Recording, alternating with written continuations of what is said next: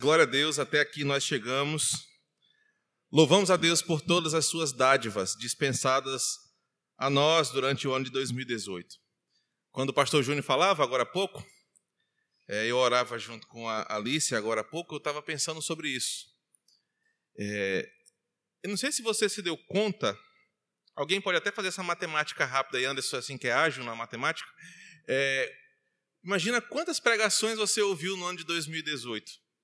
Quantos domingos foram, né? Para nós que somos os pastores da igreja, às vezes é até difícil pensar se eu não já preguei isso durante o ano, de tanto domingo que a gente prega. Mas a gente chega no final de uma jornada e a palavra que nos cabe, de fato, é gratidão. Bem ou mal, mais um ano se finda. Talvez ele não tenha sido como você imaginou, talvez você tomou alguns tombos esse ano, Talvez algumas fortalezas do teu coração foram destruídas esse ano. Talvez Deus construiu novos pilares na tua fé. Mas a verdade é que em todos os momentos Ele foi presente, Ele esteve nos sustentando e a sua graça esteve sobre nós. Então hoje é o último domingo do ano.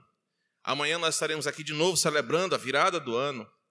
E o sentimento de fato que deve é, orquestrar o teu coração neste culto é: Senhor, obrigado, porque durante um ano eu gostei da fala do Júnior. Eu sentei no mesmo lugar e eu fiquei, eu fiquei, pensando como é que nós somos neuróticos, né? A gente senta no mesmo lugar toda vez. É, obrigado porque eu sentei no mesmo lugar. As mesmas pessoas estiveram do, do meu lado. Novas pessoas se achegaram até nós. Infelizmente, alguns saíram do nosso meio, mas o Senhor nos permitiu um ano aprendendo da Sua palavra, um ano crescendo em conhecimento, em experiência com Deus, e de fato nós só podemos dizer que até aqui o Senhor tem nos ajudado. Que esse seja, de fato, o sentimento do nosso coração nesse último culto dominical de 2018 e seja também o que vai elevar o nosso sentimento em 2019, saber que Deus é fiel à Sua palavra, Deus tem misericórdia de nós e nos sustenta pelo Seu amor e pela Sua compaixão. Vamos abrir a nossa Bíblia, Mateus capítulo 4, versos de 1 a 11. Mateus capítulo 4, versos de 1 a 11. Nós faremos uma reflexão essa noite sobre a dinâmica das tentações e como nós podemos vencê-las a partir do texto que conta e que narra a tentação de Jesus no deserto. Mateus capítulo 4, versos de 1 a 11. A seguir foi levado Jesus pelo Espírito ao deserto para ser tentado pelo diabo. E depois de jejuar quarenta dias e quarenta noites, teve fome. Então o tentador, aproximando-se, lhe disse: Se és filho de Deus, manda que estas pedras se transformem em pães. Jesus, porém, respondeu: Está escrito: Não só de pão viverá o homem, mas de toda palavra que procede da boca de Deus. Então o diabo o levou à cidade santa colocou-o sobre o pináculo do templo e lhe disse: Se és filho de Deus, atira-te abaixo, porque está escrito: Aos seus anjos ordenará a teu respeito para te guardarem, e, e eles te susterão nas suas mãos para não tropeçares em alguma pedra. Respondeu-lhe Jesus: Também está escrito: Não tentarás o Senhor teu Deus. Levou ainda o diabo a um monte muito alto Mostrou-lhe todos os reinos do mundo e a glória deles, e lhe disse: Tudo isso te darei, se prostrado me adorares. Então Jesus lhe ordenou: Retira-te, Satanás, porque está escrito: Ao Senhor teu Deus adorarás, e só a ele darás culto. Com isto, o deixou o diabo, e eis que vieram anjos e o serviram. Oremos mais uma vez. Espírito Santo, Compete ao Senhor agora iluminar a nossa mente limitada a ouvir a tua palavra e receber a verdade do evangelho que provém dela. Somos como um terreno preparado pela tua graça para receber a semente da tua palavra. Por isso, o que pedimos é que essa palavra caia com uma boa semente no terreno do nosso coração e que faça brotar uma árvore de fé, uma árvore frondosa, que nos ensine a vencer as nossas tentações, que nos ensine a olhar para o Evangelho do nosso Senhor e a caminhar confiadamente em Ti. Nós esperamos que o Senhor faça nessa noite a tua obra, de nos revelar a tua verdade, de mudar a nossa vida, de mudar quem somos para parecermos mais com o Senhor. Por isso, rogamos o teu auxílio em nome de Cristo. Amém. Meus irmãos, o Novo Testamento investe grande parte da, da sua produção para falar sobre uma grande luta que o cristão tem e a grande luta que todos nós enfrentamos, independente do momento da vida cristã, independente da nossa faixa etária, independente do cargo que ocupamos ou de onde estamos, é uma luta contra a tentação ou as tentações. Não é à toa ah, que o assunto tentação brota na, nas epístolas, brota nos evangelhos, brota no Novo Testamento, porque, de fato, todos os escritores do Novo Testamento sabiam que a maior dificuldade de uma religião que apresenta a fé, que apresenta confiança no Evangelho, que não é presa a rituais e a elementos visíveis para que você se sinta saciado do perdão do seu pecado, seria a luta contra a tentação. Os, evangelistas, os apóstolos, sabiam que a grande luta que o cristão tinha, ou terá, ou tem, de acordo com a sua a caminhada cristã, será de vencer o inimigo silencioso, que não é tão visível, é um inimigo sutil, é um inimigo que muitas vezes se apresenta como nosso amigo. E é por isso que o próprio Jesus, na oração do Pai Nosso, roga para que o Pai não nos permita cair em tentações. É por isso que o apóstolo Paulo também investe em, em falar sobre o perigo das tentações. O autor aos Hebreus fala sobre o perigo das tentações e como o nosso Senhor serve de exemplo para nós. Tiago também fala sobre a tentação, porque eles sabem que a grande luta que nós temos ah, contra as tentações derrubam até mesmo aqueles que se acham mais fortes na fé. A tentação é um tipo de inimigo que você não consegue lutar com clareza, porque muitos de nós não entendem, é, muitos de nós não entendemos como funciona a tentação, do desejo ao ato. Muitos de nós sequer entendemos de onde brotam as tentações. Atribuímos às vezes ao diabo como tentador. Queremos colocar sobre ele a culpa de todas as nossas quedas. O neopentecostalismo atribui a, a, demônios, a espíritos, uma responsabilidade que a Bíblia apresenta como sendo nossa. A Bíblia também investe muito tempo em dizer: cuidado você que está de pé. Você que se acha muito forte, essa pode ser a sua pior fraqueza.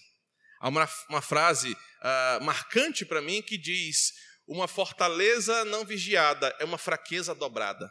E às vezes nós nos achamos muito fortes em alguns aspectos e dizemos: não, isso não me abala, eu não tenho problema com isso ou com aquilo. E se não vigiarmos essa fortaleza, ela se tornará uma fraqueza dobrada em nosso coração.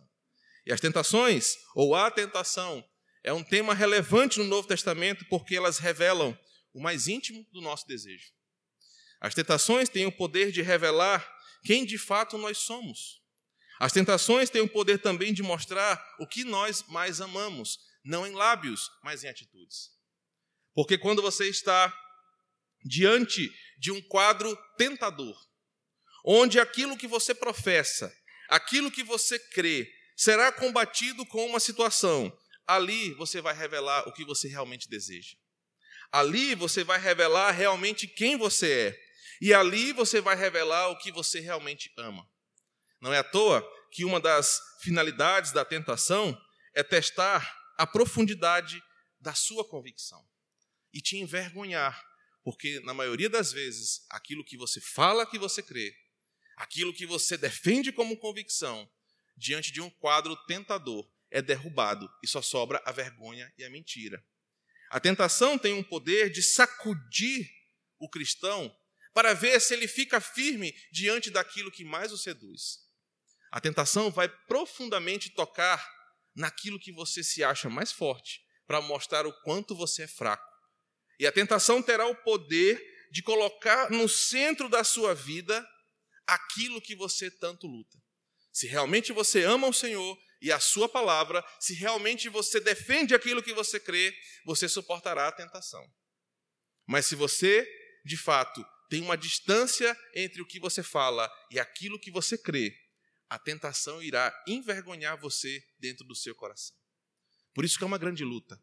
Por isso que é uma luta pesada. Por isso que o nosso Senhor, em Mateus capítulo 4, nos ensina muitas verdades que precisamos aprender sobre a tentação e pensar no seguinte motivo: por que, que eu, tantos anos de evangelho, você, tantos anos de evangelho, ainda cede aos mesmos pecados?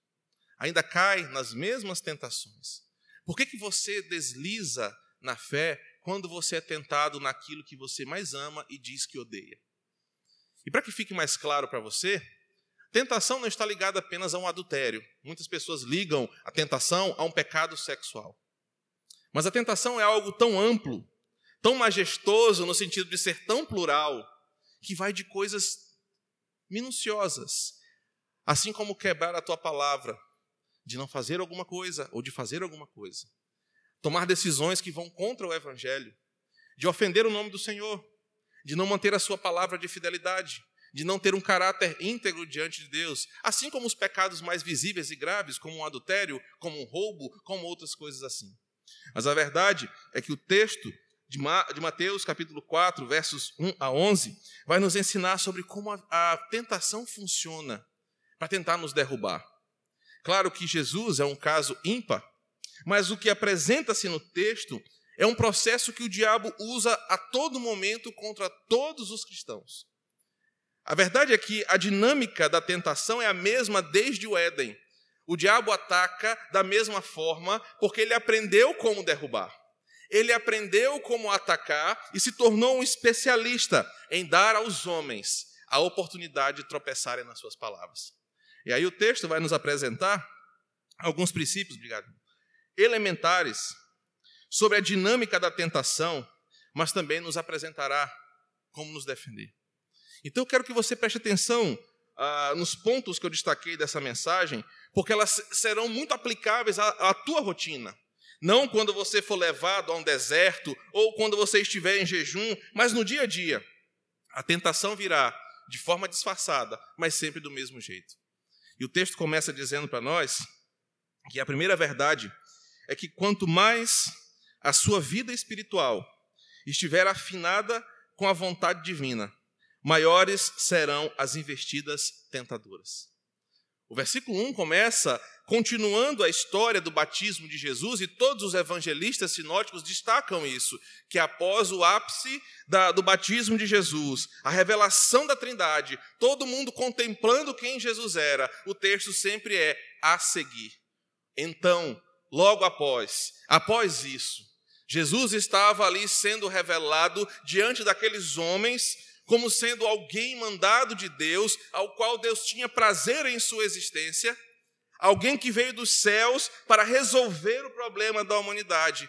Logo após, Jesus é levado pelo Espírito ao deserto. Naquele momento, onde a espiritualidade de Jesus estava sendo manifesta a todos os homens, Jesus sendo destacado como parte da Trindade. Quanto mais perto de Deus ele parecia estar, logo após o episódio da tentação, é destacado pelos evangelistas. Por quê? Para nos ensinar um exemplo. Quanto mais afinada estiver a tua vida espiritual, mais você será tentado. Mais serão pesadas as investidas tentadoras contra você. Isso porque, quanto mais perto de Deus, mais você prova da sua graça. Quanto mais espiritual você é, mais você se deleita na palavra, mais você se deleita nos ensinamentos, mais você se deleita na presença. Você quer todo tempo agradar a Deus, você quer todo tempo viver afinado com Ele, e agora as tentações então virão para mostrar para você, para testar a sua fé, para tentar fazer de você alguém que não consegue sustentar aquilo que crê. Quanto mais perto de Deus você está, mais você prova da sua graça. E ela vai começar a mudar a forma como você se relaciona consigo mesmo. É aquelas coisas que você desejava tanto. Quando longe da graça de Deus, que alimentavam alguma coisa em teu coração, a graça vai dizer que essas coisas se passaram que elas não trazem para você nenhum refrigério, apenas Deus em Sua presença traz um refrigério para a tua alma. Você será tentado a abandonar essa convivência com Deus e voltar para as antigas práticas. A graça também muda a forma como você vê os outros. Então, se você tinha relacionamentos pautados em pecados, se você tinha relacionamentos onde a motivação era ofender, era pecar, era criticar, era denegrir, quanto mais próximo de Deus, mais você entende que a tua relação com o outro deve ser para abençoar. Mas hora ou outra, você será tentado a deixar o velho lobo selvagem vir à tona nas tuas relações. Hora ou outra, a tentação de ofender, de mentir, de machucar, de denegrir, de usurpar, virá à tona para que você seja envergonhado pela, por aquilo que você crê e pela tua velha natureza. Quanto mais perto de Deus, além da graça, mudar a forma como você se relaciona consigo, como você se relaciona com os outros, ela também vai mostrar e mudar como você se relaciona com Deus. O texto começa exatamente dando base para nós do envolvimento de Jesus sendo guiado pelo Espírito, porque a graça de Deus serve para nós como um parâmetro para entendermos por que as tentações vêm. As tentações virão para provar se o seu coração de fato foi convertido. Quanto mais espiritual você for, quanto mais espiritualmente afinado você estiver, mais as tentações serão pesadas contra você, para que você se distancie da graça, para que você abandone a fé, para que você retroceda na sua caminhada. Por isso que a graça de Deus é um elemento principal para compreendermos a tentação. Porque ela será a sustentação que precisamos na caminhada contra as nossas próprias lutas. E aí você percebe que o versículo 1 nos mostra que Jesus foi levado pelo Espírito ao deserto. E algumas pessoas não entendem bem esse versículo. Acham que Deus, como alguém sádico, pega o seu filho a quem ele declarou um amor imensurável versículos antes e o leva para um campo de tentação. E algumas dessas pessoas acham que Deus é um ser tão sádico que tem prazer em ver os seus filhos serem tentados, como ele mesmo manobrando algumas pessoas para cair.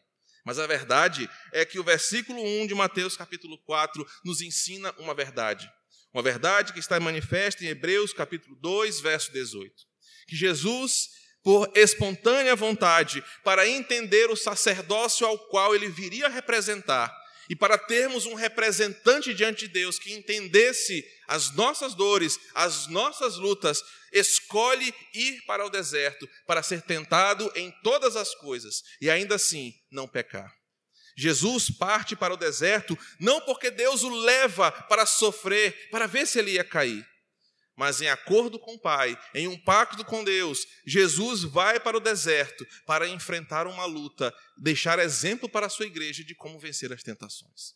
Algumas pessoas olham para o verso primeiro e, por não entenderem a forma literária como ele foi produzida, foi produzido, acham que o próprio Deus, propositalmente, de forma maldosa, leva Jesus para o deserto. Mas a verdade é que quando o texto fala que ele foi levado pelo Espírito ao deserto, Mateus está dizendo o seguinte: ainda que eu ande pelo vale da sombra da morte, não temerei, porque o Espírito está me guiando, porque Deus está comigo. Mesmo que eu enfrente dificuldades, no caso de Jesus, um pacto, um acordo que ele fez com Deus, no meu caso, nas minhas lutas diárias, se Deus estiver comigo, se o Espírito estiver ao meu lado, eu não precisarei temer. Por isso que a verdade que brota desse texto é que não será Deus quem vai tentar cada um de nós. Tiago já fala isso no capítulo 1, dos versos 13 ao 15. Mas o resíduo do velho homem é que será a tentação para a nossa caminhada cristã. Aquilo que ficou de velho em mim, aquele resíduo que ainda insiste em se manifestar e que quer impedir que eu prove da graça diária de Deus na minha vida. Por isso que quanto mais espiritual eu sou, quanto mais próximo de Deus eu estou, mais as investidas tentador, é, tentadoras virão sobre mim, porque o velho homem não quer abandonar esta carne. O velho homem não quer deixar que você amadureça em Cristo. O velho homem não quer deixar que você viva uma vida de fé. Jesus foi levado ao deserto pelo Espírito para nos ensinar que na nossa caminhada cristã provando da graça de Deus, sendo inundados por esse evangelho que preenche o nosso vazio, nós vamos enfrentar graves lutas, graves lutas contra o nosso velho homem. Nós estaremos no deserto lutando contra o nosso principal inimigo, mas quando Deus está conosco, quando o Espírito nos conduz, quando o Espírito nos leva, nós temos segurança de que venceremos a tentação. Isso se você estiver espiritualmente afinado com Deus. Qual é o problema de muitos crentes que caem nas tentações? Qual é o problema de muitos crentes que não conseguem sustentar a sua fé e a sua convicção quando são tentados nos seus desejos? É porque eles estão apenas de boca para fora, afinados com o Senhor. O evangelho muda o seu discurso, o evangelho muda a sua roupa, o evangelho muda o seu linguajar, mas o evangelho ainda não mudou o seu coração. Por isso que o texto é importante ser destacado que Jesus foi levado pelo Espírito, que momentos antes Jesus foi repleto da presença de Deus no momento do seu batismo. Porque a vida espiritual é uma luta, mas graças a Deus, nós não estamos nessa luta sozinhos. E que quando temos certeza da presença divina no processo em que a tentação se manifesta, você terá segurança para clamar o socorro. Jesus não estava só. Mesmo ele estando sozinho, se isso fosse possível, para Jesus já era suficiente. Mas ele deixa um princípio para nós. Nas situações mais tentadoras da sua vida, nas situações mais difíceis que você acha que não consegue vencer, lembre-se: o Espírito Santo está conduzindo você. O Espírito Santo está sustentando você. E se você abrir a sua Bíblia, na primeira carta de Paulo aos Coríntios, capítulo 10, verso 13, você ouvirá assim de Paulo: Não vos sobreveio tentação que não fosse humana, mas Deus é fiel e não permitirá que sejais tentados além das vossas forças. Pelo contrário, juntamente com a tentação, vos proverá livramento, de sorte que a possais suportar. A primeira verdade que esse texto nos ensina é que se você for levado pelo Espírito, para onde você for, quando você estiver envolvido nos momentos onde a tentação parece ser irresistível, você pode clamar por socorro, você pode clamar por auxílio, porque Deus não te deixa desamparado no momento da tentação. Enquanto mais você estiver afinado com o Senhor, mas as investidas virão, mas com elas nós seremos levados pelo Espírito e a certeza da vitória ela é garantida. A segunda verdade que esse texto nos ensina sobre as suas dinâmicas é que Jesus foi levado e estava num processo de santificação, de busca, de crescimento, de provação. O versículo 2 fala sobre a sua decisão de jejuar. Jesus estava fraco, Jesus estava cansado, 40 dias vivendo na hostilidade do deserto. Jesus não estava num espada à beira da praia. Jesus não estava de férias curtindo um feriado de fim de ano. Jesus estava no deserto. Jesus estava peregrinando, Jesus estava pagando em seu coração um pacto, um acordo que ele fez com Deus em nosso lugar. Ele voluntariamente decide sentir em seu corpo, decide sentir em suas emoções aquilo que nós também sentimos. Ele decide propositalmente e voluntariamente enfrentar os nossos desafios, nos colocar em uma situação se colocar numa situação que nós às vezes argumentamos, mas eu caí porque estava difícil, porque estava não foi fácil, eu não tive como resistir. Jesus estava no deserto, verso 2, 40 dias e 40 noites, estava cansado, seu corpo humano estava debilitado, ele teve fome. E é nessa hora que a dinâmica da tentação começa a funcionar. Observem, o versículo 1 apresenta um Jesus santificado, cheio de graça, levado pelo Espírito. Satanás percebe que essa é uma hora ideal não para atacá-lo, porque nessa hora, com os anjos, com a presença da Trindade, provavelmente ele não teria êxito na sua investida. Mas ele espera um momento em que os holofotes se apagam. Espera um momento em que Jesus está sozinho, sem plateia, sem ninguém, para testar aquilo que Jesus professa ser. Existe um livro de um teólogo que eu não, eu não concordo com muita coisa que ele fala, mas esse livro é muito bom. Chama-se És Filho de Deus. O autor é um teólogo chamado Jacques Eliu. E ele diz em um livro breve sobre esse, esse, esse texto que Satanás esperou a hora proposital em que Jesus não estava rodeado nem do Pai, nem do Filho, naquela presença apoteótica do batismo, para testar a fortaleza da sua missão. Satanás espera a hora exata, porque ele está como ao nosso derredor, como um leão, observando as nossas fraquezas. Quando Jesus estava debilitado, o diabo então investe em, sua primeira, em seu primeiro ataque. E os versículos 3 e 4 nos apresentam isso. Então, o tentador, aproximando-se, lhe disse: Se és filho de Deus, manda que estas pedras se transformem em pães. A tentação sempre apontará para um caminho contrário ao plano de Deus.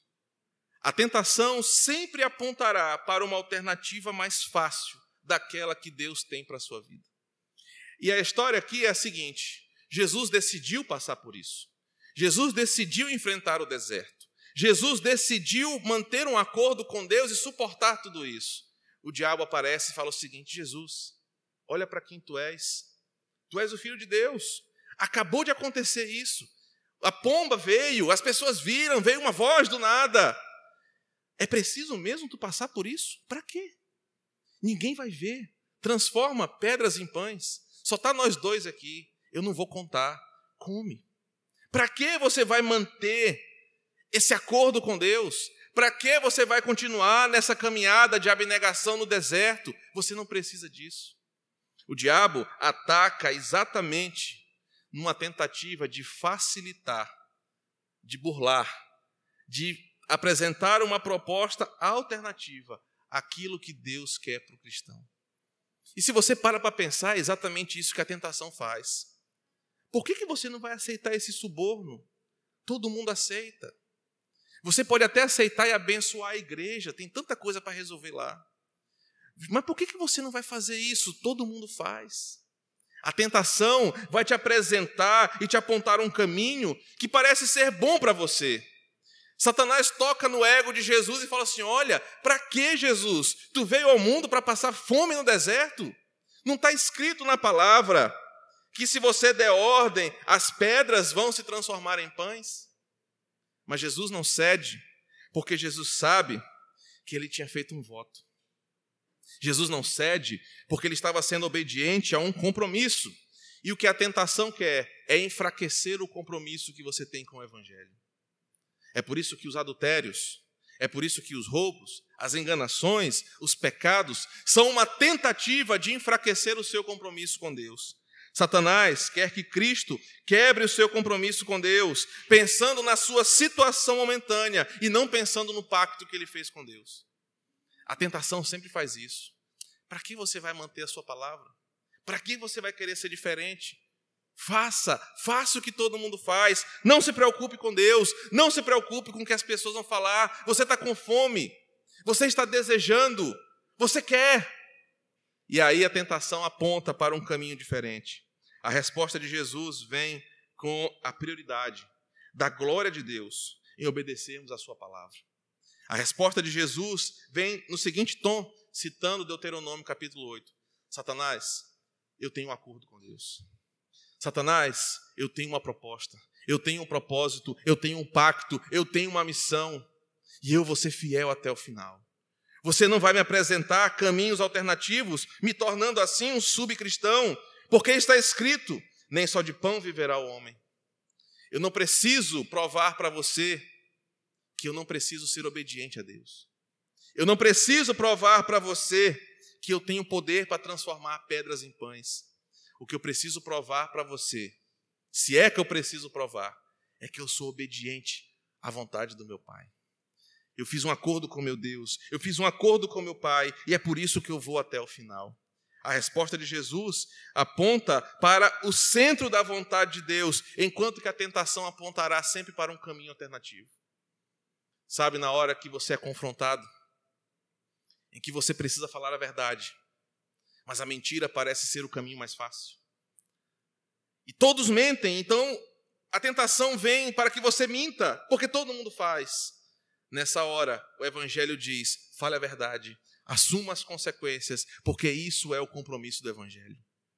Sabe, naquela hora que você recebe uma investida de um homem ou de uma mulher casada ou solteira, sendo você casado, mesmo que as pessoas digam faça, o seu compromisso com a sua esposa deve ser honrado.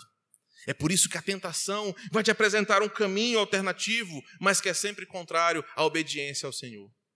A outra verdade é que a tentação provocará o seu coração a estar onde Deus não quer que você esteja. A primeira tentação é o seguinte: Jesus, você não precisa passar por isso. Para que ser tão obediente a Deus? Para que ser tão rígido? Come um pãozinho. Se eu estivesse te pedindo para comer uma galinha caipira, talvez, mas eu estou te pedindo um pão. Jesus, não, eu sou obediente. Não me torne um subcristão. Satanás percebe que não consegue atacar Jesus em fazê-lo desobedecer do compromisso. Então, Satanás, versículo 5, leva Jesus à cidade santa, a Jerusalém, e coloca ele sobre o pináculo do templo e diz: Se és filho de Deus, Atira-te aqui abaixo, porque está escrito: Aos seus anjos ordenará a teu respeito que te guardem, e ele te susterão nas mãos, para que não tropeces em alguma pedra.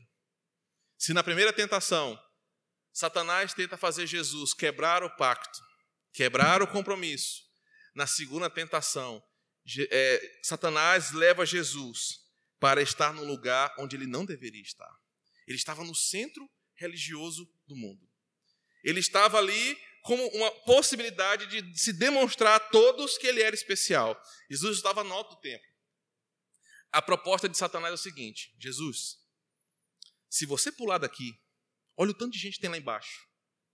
Um monte de religioso. O pessoal está adorando, está cantando ali música do Diante do Trono, está cantando Fernandinho, está todo mundo ali em consagração, está lotado. Se você daqui de cima, todo mundo está te vendo, você pular, você tem certeza que os anjos vão te segurar. Está escrito. Deus não vai deixar você se esborrachar no, no chão. Imagina que entrada apoteótica, Jesus. Imagina como seriam os holofotes. Meu Deus, olha aquele homem, está levitando. Quem é ele? É Jesus. As pessoas adorariam Jesus mais fácil. Seria muito mais fácil a sua mensagem. Ele não precisaria passar pelo caminho doloroso da cruz. Satanás é sagaz. Satanás tenta colocar o coração de Jesus no lugar onde Deus não queria que ele estivesse. Em determinado momento, Satanás diz o seguinte: Olha, só de você já estar aqui e começar a andar, como tu vais andar, ou como tu andou, sei lá, pelas águas, andar e as pessoas te verem. Vocês lembram do Chris Angel? É andar, levitar. As pessoas vão te adorar, Jesus. Para que sofrer? Para que morrer? Mas Jesus sabia que aquilo era uma armadilha. Se na primeira tentação era fazer Jesus ser desobediente à lei, ao pacto, ao compromisso, a segunda tentação provocava Jesus a fazer o que Deus não queria que ele fizesse. Por quê? A tentação aborda a Bíblia de uma forma errada. Salmo 91 é o que Satanás cita. Mas o Salmo 91 não fala disso. Não fala que se você acelerar o carro e fechar os olhos lá em Campo de Perizes, Deus vai fazer todos os carros se desviarem da sua frente. Não é sobre isso que o Salmo fala. Satanás usa uma abordagem errada, usa uma aplicação errada, porque a tentação sempre fará isso no teu coração. E aí você vai pecar, você vai cair, ainda vai dizer: "Não, mas era assim que a Bíblia falava". Jesus sabe que a vontade do diabo ali é fazer com que ele não vá para a cruz. Jesus sabe que a vontade do diabo ali é fazer com que ele não cumpra a sua missão. E às vezes, a tentação vai te colocar num lugar onde Deus não quer que você esteja. Não era para Jesus estar no pináculo do templo, não era para ele se apresentar assim para os homens, não era dessa forma que ele seria adorado. A forma que ele seria adorado era indo para aquela cruz, morrendo em nosso favor, morrendo em nosso lugar e sendo obediente à vontade do Pai. Satanás usa a tentação como uma forma de tirar você do lugar que Deus quer que você esteja. Lembra do começo? Jesus está espiritualmente afinado. E às vezes é assim que acontece. Você está na caminhada com Deus. Você está firme no Senhor. a tentação vai te tirar de onde você está, com promessas de que você vai estar melhor em outro lugar. Um livro que eu li há alguns dias é mais ou menos assim. Eu até conversei isso com Lélia um tempo atrás. Poxa, você está há 10 anos casado. É bom, não é? É, mas tem algo melhor. E virou até uma música. Vida de casado é bom, só não é melhor do que a de solteiro. As pessoas entendem a tentação de uma forma prazerosa. Eles acham que a tentação vai te colocar no lugar melhor do que você está. A tentação vai te levar para uma outra esfera, porque vai fazer parecer que a sua é pesada. Mas Satanás usa de um argumento falho. Satanás usa de um argumento que não é verdadeiro, porque onde você está, se você está espiritualmente afinado com Deus, quer seja passando por privações, por dificuldades ou por bonança, é exatamente onde Deus quer que você esteja. A tentação vai te iludir, vai te colocar em lugares que você imagina serem melhores, mas não são, porque são enfados, são mentiras do diabo. E a resposta de Jesus vem com a interpretação perfeita: Satanás, não tentarás o Senhor teu Deus. Não me apresente outras propostas. Não me desafie com a vontade que não é de Deus. Eu farei aquilo que o Senhor quer que eu faça. A terceira verdade, que se apresenta dos versos 8 até o 10, é que a tentação apresentará um falso sucesso, distante da obediência de Deus. Para que você entenda a dinâmica, a primeira, quebre o compromisso. A primeira, não leve o evangelho tão a sério. A segunda a dinâmica, olha, não vá pelo caminho de Deus, o caminho de Deus é, é, ruim, vá pelo meu caminho, o meu caminho é mais fácil, o meu caminho é prazeroso, o meu caminho é melhor. E a terceira dinâmica é o seguinte: eu te apresento um sucesso que o mundo não pode, que Deus não pode te dar. Levou, versículo 8, ainda o diabo a um monte muito alto. Mostrou-lhe todos os reinos do mundo e a glória deles. E lhe disse: Tudo isso te darei, se prostrado me adorares. Satanás vê que a primeira tentação, a estratégia não deu certo. Jesus não quebra o seu compromisso. Ele vê que a segunda investida, a segunda dinâmica também não deu certo. Jesus não vai escolher o caminho mais fácil. Agora ele apresenta o terceiro caminho. A tentação apresentará um falso sucesso. Olha, Jesus, o que tu queres não é que as pessoas te adorem. Você não veio, Jesus, para morrer por essas pessoas. Eu estou te apresentando os reinos do mundo. E não são apenas castelos, prédios, são as pessoas do mundo. Você não quer que essas pessoas te adorem? Tudo isso eu vou te dar. É o falso sucesso ou o sucesso irreal que Satanás agora oferece como uma proposta da tentação.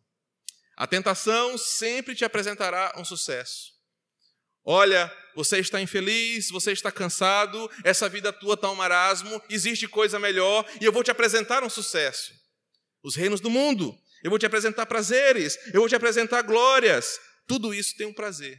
Se prostrado, me adorares.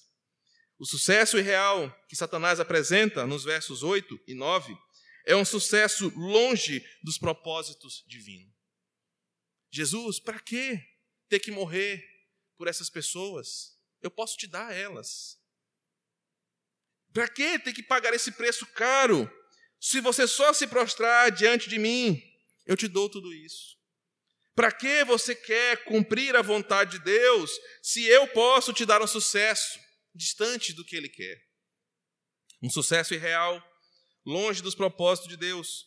Um sucesso irreal que custa o senhorio do nosso coração. Eu posso te dar tudo isso, mas para isso você tem que se prostrar e me adorar. Satanás não queria um culto satânico ali naquela hora. Não queria que Jesus pegasse uma criança e fizesse um sacrifício, ou matasse uma galinha preta, nada disso.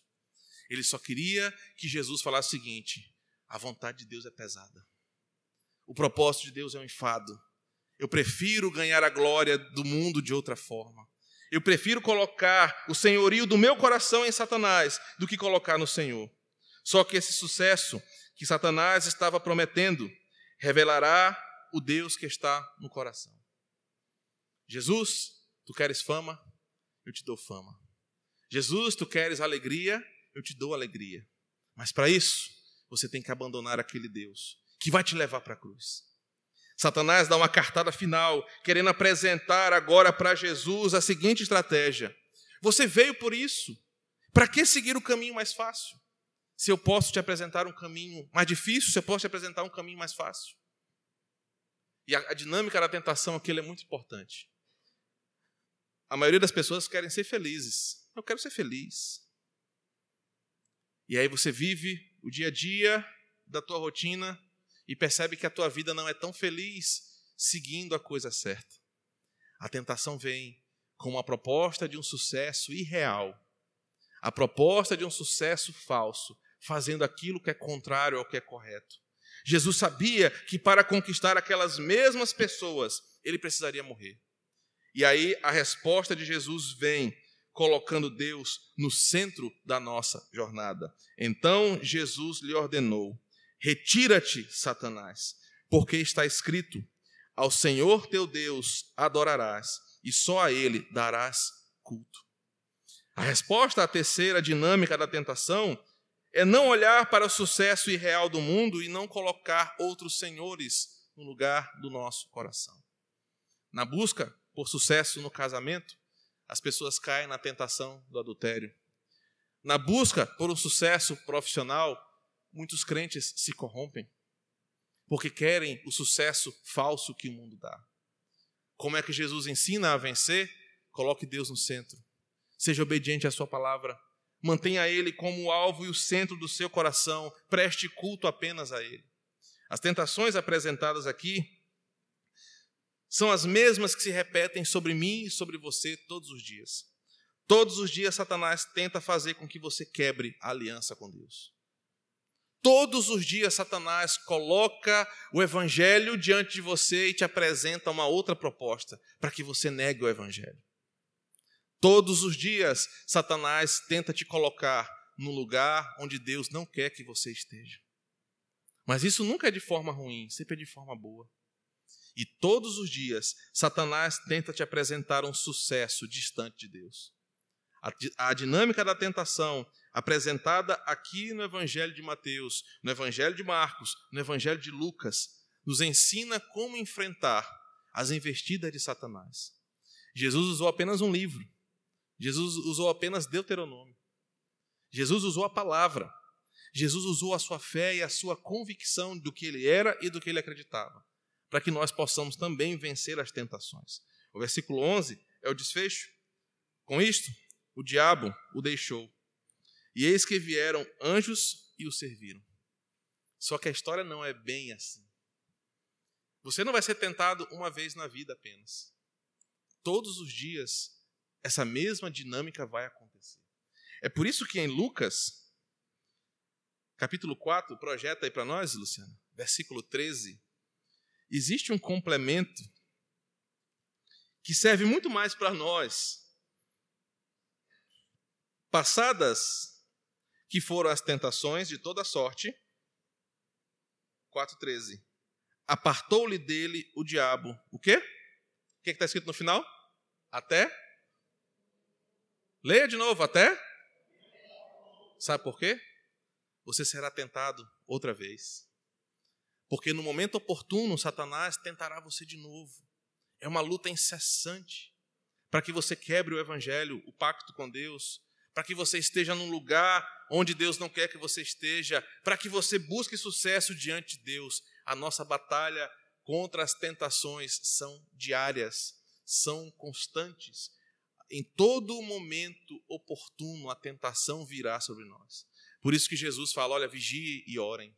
Por isso que Tessalonicenses fala: orem sem cessar. Porque a nossa vida, diante das tentações, deve ser uma vida de vigilância para que nós possamos vencê-las. Satanás, em momento oportuno, vai tentar Jesus de novo lá no jardim do Getsemane. Vai tentar colocar sobre ele o peso de negar a sua missão. Hoje, talvez você tenha chegado até aqui e dito: Olha, hoje eu venci grandes tentações. Venci a tentação de comer aquele pedaço de bolo que eu sei que faz mal para minha diabetes. Eu venci aquela tentação de xingar as pessoas porque eu sou iracundo. Eu venci a tentação da pornografia que bate à minha porta todos os dias. Eu venci a tentação da incredulidade de não acreditar na bondade de Deus. Você chegou aqui como um vencedor, mas saiba que amanhã tem de novo. Saiba que amanhã você vai ser tentado de novo. Mas a dinâmica da tentação, ela vem junto com uma certeza: o Espírito está conosco, Deus está nos sustentando. Junto com a tentação, ele manda, ele manda também a resposta. Junto com a tentação, vem também o socorro. Deus não se alegra em nos ver sendo tentados, mas a tentação é uma forma de nós aprimorarmos a nossa fé. Por isso que nós crentes devemos sempre buscar, vigiar, orar e a palavra de Deus para suportarmos as tentações. Amém? Que essa palavra encontre morada em seu coração e te ajude em 2019 a ser um crente que sabe como lutar contra as tentações do teu coração. Vamos orar? Senhor, louvado seja o teu nome pela tua palavra que manifesta em nós e sobre nós a tua vontade. Obrigado porque, ao olharmos para o texto de Mateus, aprendemos sobre as tentações, como elas vêm de várias formas mas sempre atacando os mesmos pilares. Mas acima disso também vimos como a tua poderosa mão nos livra e nos sustenta. Se colocarmos o Senhor no centro da nossa vida, se buscarmos ler e aprender a tua palavra, se buscarmos olhar para o Senhor e honrar o voto e o compromisso do Evangelho, nós conseguiremos vencer as tentações. Nos ensina, Senhor, pois não é uma luta fácil, nós somos carnais, nós temos desejos pecaminosos e precisamos do Senhor para isso. Por isso agradecemos o teu nome, porque o Senhor não, se, não nos desampara. O Senhor não nos deixa sozinhos para cairmos nas nossas tentações, mas o Senhor sempre é o socorro bem presente na hora da angústia. E obrigado, Senhor, porque a tua palavra, ela é poderosa para nos ensinar a lutar contra os inimigos do nosso coração. Porque a tua palavra é poderosa para nos apontar para Jesus Cristo como justo juiz. A tua palavra é suficiente para dizer que em ti, Senhor, nós temos abrigo seguro. Nos ensina a lutar contra as tentações, mas nos ensina ainda mais a estarmos espiritualmente afinados com o Senhor. Para que olhamos, olhamos, olhando para as tuas coisas, nós possamos repudiar as coisas do mundo para que o velho homem não tenha força sobre nós, porque nós somos novas criaturas, que nos alimentamos da tua graça, do teu amor, do teu poder sobre nós. Nos ajuda, Senhor, porque chegamos no final de um ano de muitas lutas. Vencemos algumas, perdemos outras, mas a certeza é que o Senhor nos sustentou até aqui e que o ano que vem nós possamos continuar firmes, vigilantes, lutando e rompendo de fé em fé. Obrigado, Senhor e por isso nós te agradecemos em nome de Jesus. Amém.